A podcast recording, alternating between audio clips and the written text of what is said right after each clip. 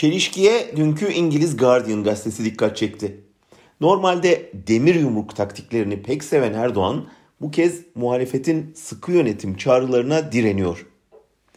Gerçekten de tuhaf bir şekilde bu kez sokağa çıkma yasağı talep eden biz olduk. Erdoğan emekçileri zorla işe gönderen kötü patron rolünde.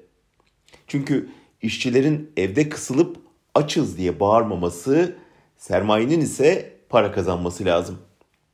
Bu ikincisi özellikle önemli. Ekonomi bir sallandı mı enkaz altında kalacaklar arasında iktidar ve onun sarayı da olabilir. İtibardan tasarruf olmaz diyerek dünyanın en büyük saraylarından birinde oturup dünyanın en pahalı uçak filolarından biriyle uçan başkan yoksul halktan fedakarlık istiyor. İsterken de Kurtuluş Savaşı döneminin tekalifi milliye yasasını hatırlatıyor. Keşke bu ara sokağa çıkılabilse, herkes Ankara'da Kurtuluş Savaşı'nın yönetildiği gar binasını ziyaret edebilse, bir lider zor günleri halkıyla birlikte nasıl göğüslermiş anlaşılabilse. İktidarı boyunca Atatürk'ün adını ağzına almamaya yeminli gibi davranan Erdoğan'ın paraya sıkışınca onu hatırlatmasına mı gülmeli yoksa boşalttığı hazineyi halkın parasıyla doldurmak için 100 yıl öncesinden örnek aramasına mı?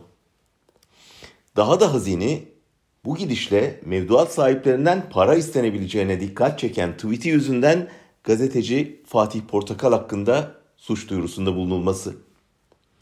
Gayet masum bir tweet'in sarayda öfke patlaması yaratması ya tweet'in bir hazırlığı açığa vurmasıyla ya da iktidardaki korkunun tavan yapmasıyla açıklanabilir ancak.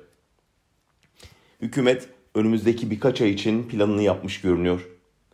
Virüs tepkiyi, tepki baskıyı artıracak. Ve iktidar doyuramadığı halkını susturarak kontrol altında tutmaya çalışacak. Ta ki asıl yapması gerekenin kendisinin itibar dediği lüks tutkusundan kurtulması ve fedakarlığı halktan önce yandaşı olan sermayedarlardan istemesi olduğunu anlayana kadar.